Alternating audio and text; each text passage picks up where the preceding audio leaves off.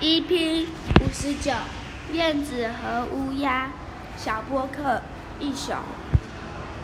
燕子和乌鸦为了谁的羽毛比较好而争执起来。